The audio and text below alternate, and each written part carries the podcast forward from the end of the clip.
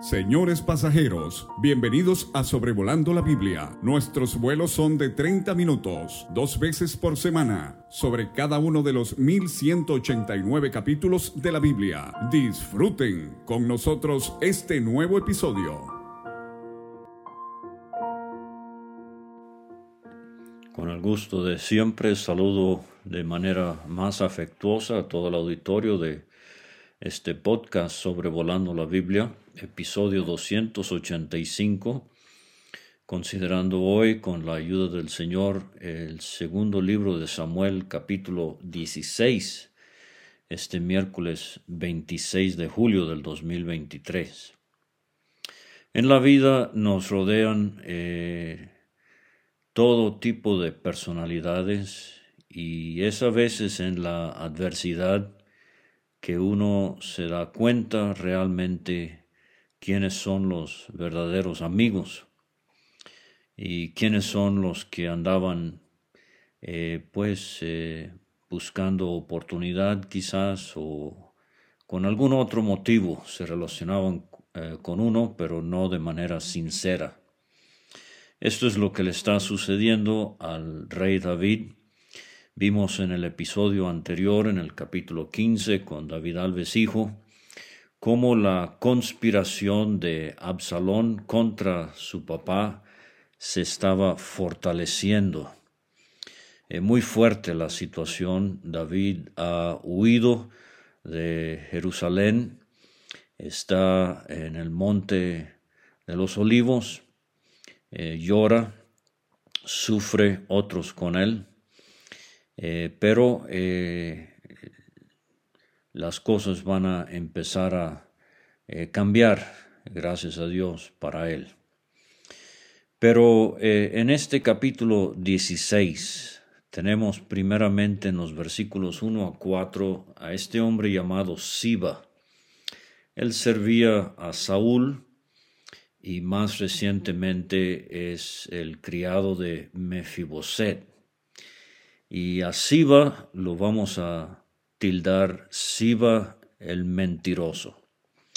Fíjense nomás, versículo 1, cuando David pasó un poco más allá de la cumbre del monte, he aquí Siba el criado de Mefiboset que salía a recibirle, con un par de asnos enalbardados y sobre ellos doscientos panes, cien racimos de pasas, cien panes de higos secos y un cuero de vino. Impresionante este regalo que le trae Siba al rey rechazado. Eh, versículo 2, y dijo el rey a Siba, ¿qué es esto? Y Siba respondió, los asnos son para que monte la familia del rey, los panes y las pasas para que coman los criados, y el vino para que beban los que se cansen en el desierto. Y dijo el rey, ¿Dónde está el hijo de tu señor? Siba respondió al rey, He aquí, él se ha quedado en Jerusalén, porque ha dicho, Hoy me devolverá a la casa de Israel el reino de mi padre. Mentiroso Siba, estás calumniando a Mefiboset. Esto lo vamos a ver en el capítulo 19. Pero atribulado sin duda por la situación, eh, la eh, mente de David, eh, su discernimiento nublado por lo que está sucediendo, él contesta a Siba, He aquí sea tuyo todo lo que tiene Mefiboset esto fue una respuesta apresurada, precipitada. Y respondió Siba inclinándose, Rey, Señor mío, halle yo gracia delante de ti. David le creyó a Siba. Repito, doscientos panes, cien racimos de pasas, cien panes de higos secos, un cuero de vino y asnos. Hemos visto ya en nuestros estudios el presente que le llevó Jacob a Esaú, un impresionante número de animales. para reconciliarse con su hermano.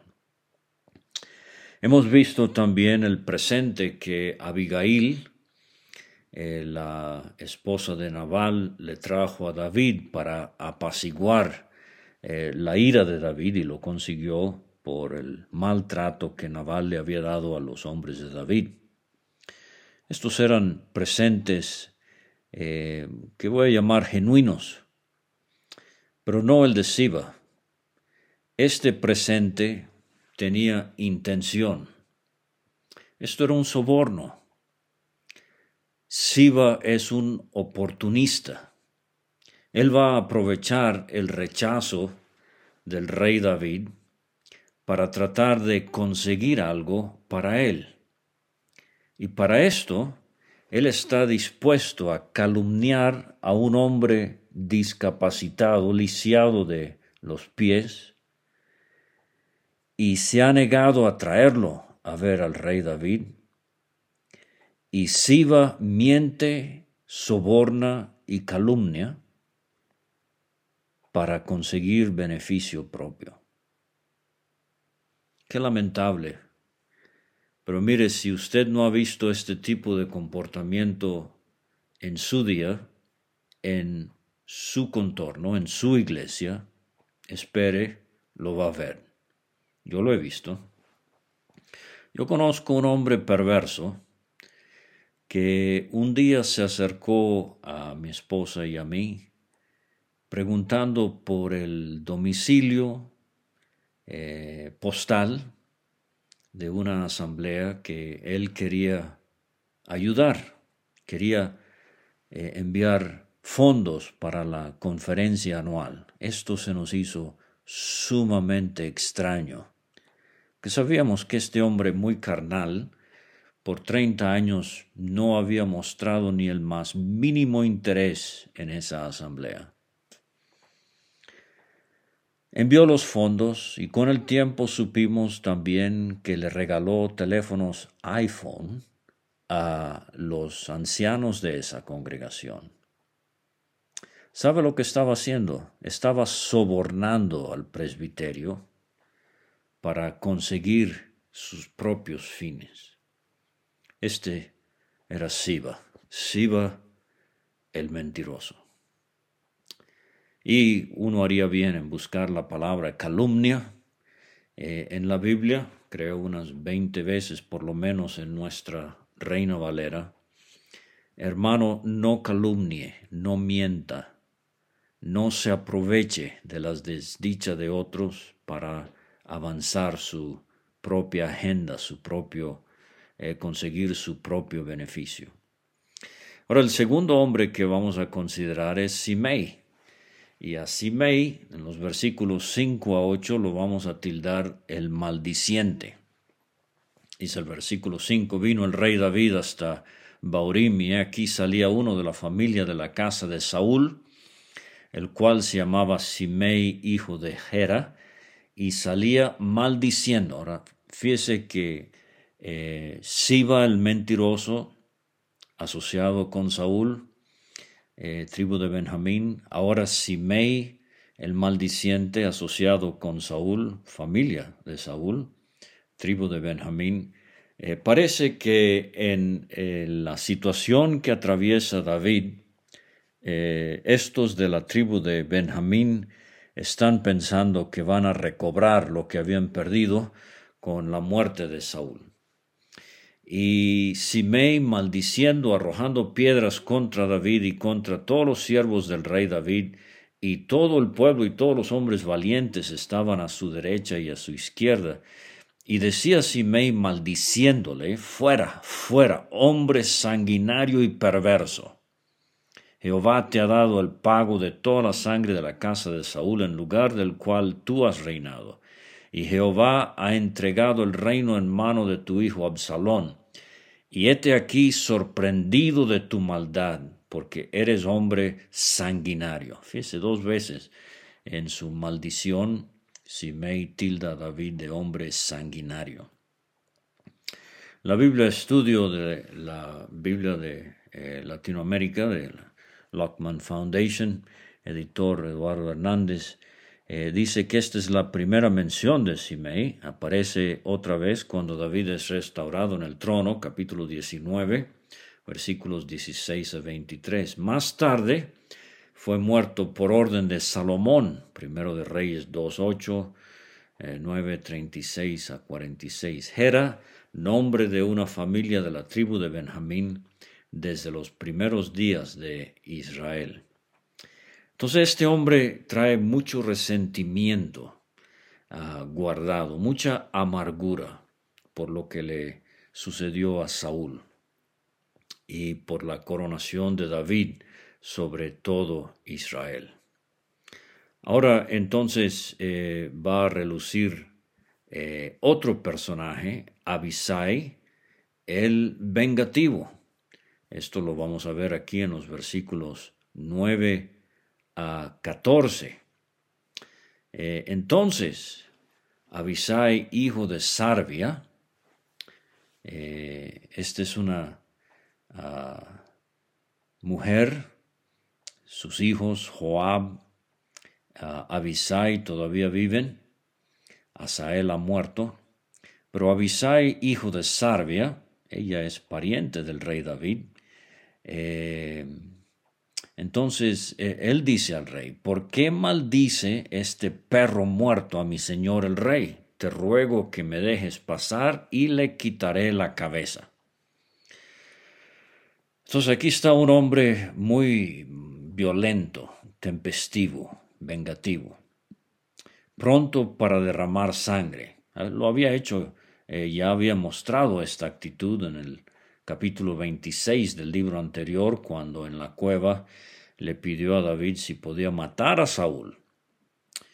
Eh, y tenemos personajes así en la Biblia. Marcos 3:17 nos dice que cuando Cristo escogió a sus discípulos, escogió a Jacobo, y a Juan, hermano de Jacobo, a quienes apellidó Boanerges, esto es, hijos del trueno. O sea, tenían un temperamento bastante fuerte. Y efectivamente, en Lucas 9, versículo 54, cuando los samaritanos no quisieron recibir al Señor, viendo esto, Jacobo y Juan dijeron, Señor, ¿quieres que mandemos que descienda fuego del cielo como hizo Elías y los consuma? Cristo en esa ocasión reprendió a estos dos discípulos, no sabéis de qué espíritu sois. El Hijo del Hombre no ha venido para perder las almas de los hombres, sino para salvarlas. Si usted es un hijo del trueno, si cualquier cosa hace que usted explote, que su cara se ponga roja de coraje, eh, usted necesita examinar su espíritu. Usted necesita aprender de aquel, el amado Señor, que era manso y humilde. Eh, eh, otra vez, eh, Pedro es otro ejemplo. Lucas 22 en el huerto. cuando vio Pedro lo que estaba por acontecer, dice, Señor, heriremos a espada. Y efectivamente le cortó la oreja derecha a Malco, el siervo del sumo sacerdote. Y bien se ha dicho que como pescador, Pedro ese día mostró mala puntería con la espada. Quizás él iba por el cuello para quitarle la cabeza, pero nada más alcanzó quitarle la oreja. Pero no debería ser así. Deberíamos eh, mostrar mansedumbre, fuerza bajo control. Efectivamente, David responde, ¿qué tengo yo con vosotros, hijos de Sarvia? Si él así maldice es porque Jehová le ha dicho que maldiga a David. ¿Quién pues le dirá por qué lo haces así? Y dijo David a Abisaí y a todos sus siervos, he aquí, mi hijo que ha salido de mis entrañas, o sea, Absalón, acecha mi vida, ¿cuánto más ahora un hijo de Benjamín? Dejadle que maldiga, pues Jehová se lo ha dicho. O sea, David veía esto desde una óptica muy diferente, eh, David lo estaba dejando en las manos del Señor. ¿Cuánto más ahora un hijo de Benjamín? Dejadle que maldiga. Jehová se lo ha dicho. Quizá mirará Jehová mi aflicción y me dará Jehová bien por sus maldiciones de hoy. David sabe que él mandó a derramar la sangre de Urías, el esposo de Betsabé, David sabe que Simei hasta cierto punto tiene razón en llamarle un hombre sanguinario. David sabe que él está sufriendo las consecuencias de esas escenas tan eh, tenebrosas en cuanto a Betsabé y Urías. Mientras David y los suyos iban por el camino, Simei iba por el lado del monte delante de él andando y maldiciendo y arrojando piedras delante de él y esparciendo polvo. Eh, vuelvo al ejemplo perfecto de nuestro Señor Jesucristo. David aquí da un destello de esto. Primera Pedro 2.22 escribe Pedro, muchos años después, Cristo padeció por nosotros, dejándonos ejemplo para que sigáis sus pisadas, el cual no hizo pecado, ni se halló engaño en su boca, quien cuando le maldecían, no respondía con maldición, cuando padecía, no amenazaba, sino encomendaba la causa al que juzga justamente. Esto fue lo que hizo David en esta ocasión con Simei, y ojalá usted y yo aprendamos a hacerlo la siguiente vez que alguien eh, nos maldiga cometa el pecado de maledicencia contra nosotros, tristemente es un pecado por el cual casi nunca se aplica la disciplina de vida, que es la excomunicación de la iglesia. Y el rey y todo el pueblo que con él estaba llegaron fatigados y descansaron allí. Esto seguramente el, el río Jordán. Y bueno en la vida cuando hay destierro, cuando hay rechazo, cuando hay calumnia, cuando hay mentira, cuando hay maledicencia, eh, piedras, polvo, insultos. Eh, bueno en la vida encontrar lugares donde hay descanso. Bueno, ahora eh, la última parte del versículo, del capítulo 15 a 23, nos volvemos a Jerusalén donde está Absalón, dice el versículo 15, Absalón y toda la gente suya, los hombres de Israel, entraron en Jerusalén y con él Aitofel. En esta sección vamos a considerar dos hombres junto con Absalón, Usai y Aitofel, que serán consejeros de Absalón. Primeramente, Usai en los versículos 16 a 19 a Usai lo voy a tildar el amigo fiel. Aconteció luego que cuando Usai Arquita, amigo de David, vino al encuentro de Absalón, dijo Usai, viva el rey, viva el rey. Absalón dijo a Usai, ¿es este tu agradecimiento para con tu amigo? ¿Por qué no fuiste con tu amigo? Y Usai respondió a Absalón, no, sino que de aquel que eligiere Jehová, fíjese lo, lo eh, nebuloso que está haciendo aquí eh, Usai, él no está traicionando a David, eh, aquel que eligiere Jehová y este pueblo y todos los varones de Israel, de aquel seré yo, y con él me quedaré. ¿Y a quién había yo de servir? No es a su hijo, como he servido delante de tu Padre, así seré delante de ti. Ahora recuerde que vimos en el capítulo anterior con eh, mi hijo, el capítulo 15, que eh, Usai eh, regresa a Jerusalén, se queda en Jerusalén siguiendo las instrucciones de David, porque le va a servir de espía para informar a Sadoc y a Abiatar, los sacerdotes, acerca de las intenciones de Absalón.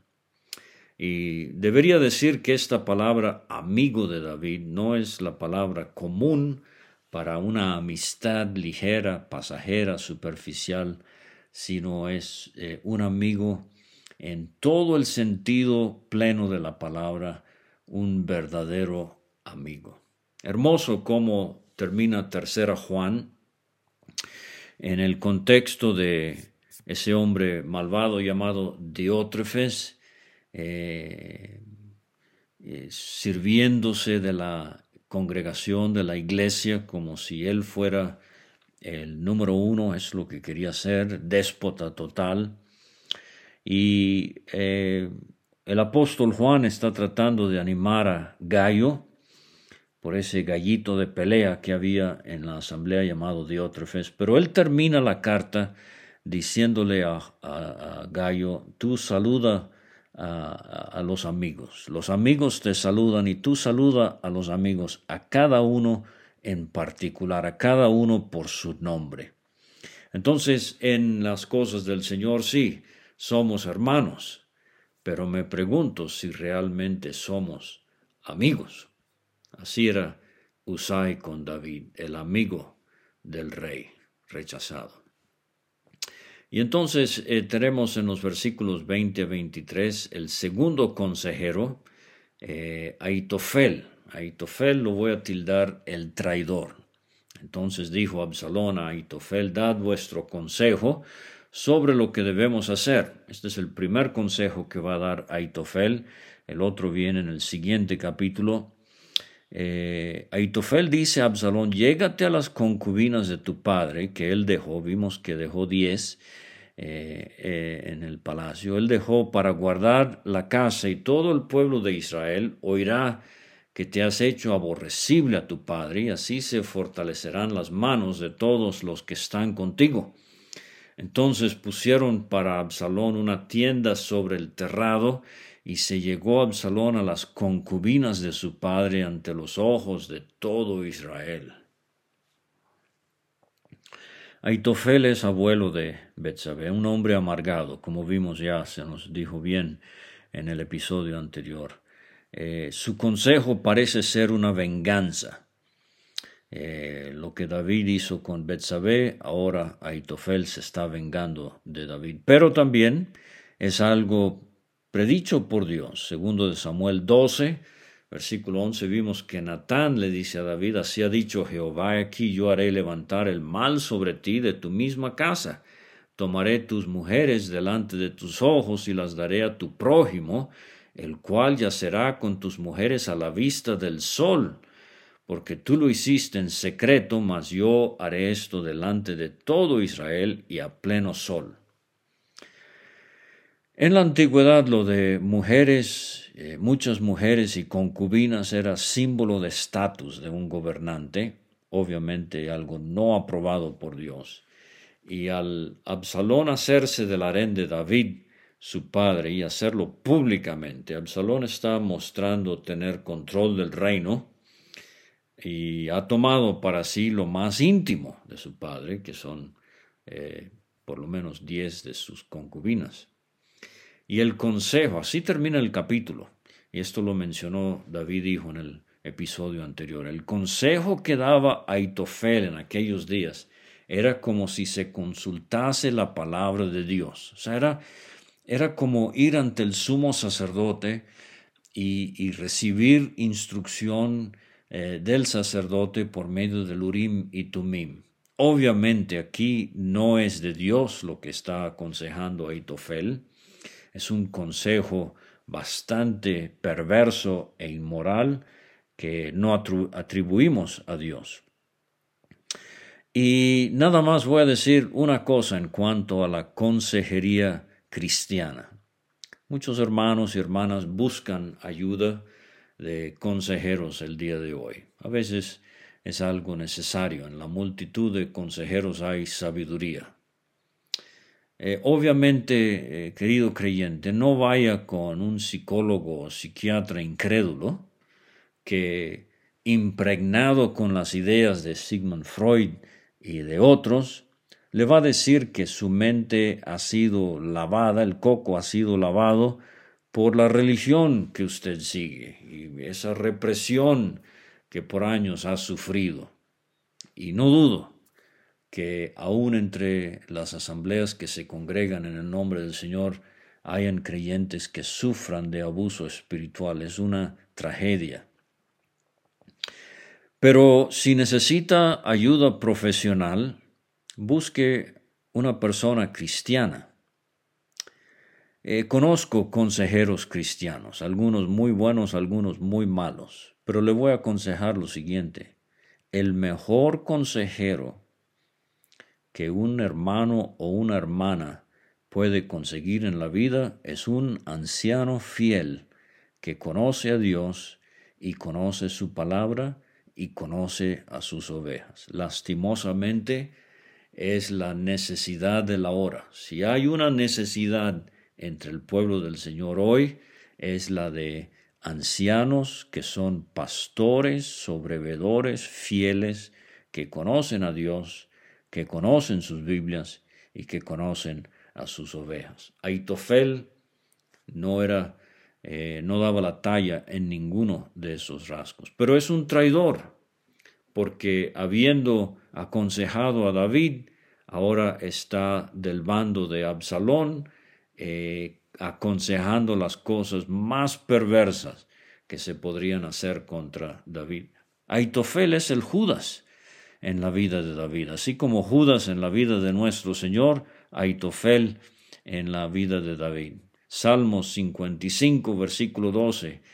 No me afrentó un enemigo, lo cual habría soportado, ni se alzó contra mí el que me aborrecía porque me hubiera ocultado de él, sino tú, hombre, al parecer íntimo mío, mi guía y mi familiar, juntos ah, comunicábamos dulcemente los secretos y andábamos en amistad en la casa de Dios. Aitofel había guiado a David, pero ahora está guiando a Absalón contra David. Eh, segundo de Samuel capítulo 15 eh, eh, nos dice que dieron aviso a David diciendo Aitofel está entre los que conspiraron contra Absalón. Fíjese aquí David también intercede por Aitofel. Él dice entorpece ahora, oh Jehová, el consejo de Aitofel. Y eso es lo que va a suceder.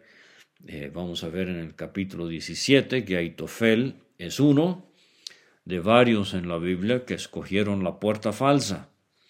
Se quitó la vida, como vamos a ver en el capítulo 17, porque no siguieron eh, su segundo consejo. Entonces ahí está el capítulo 16 de segundo de Samuel. Siba el mentiroso. Simei el maldiciente, Abisai el vengativo, Usai el amigo fiel y Aitofel el traidor. Que Dios nos ayude y siga estudiando su Biblia. Nos vemos el sábado con segundo de Samuel capítulo 17.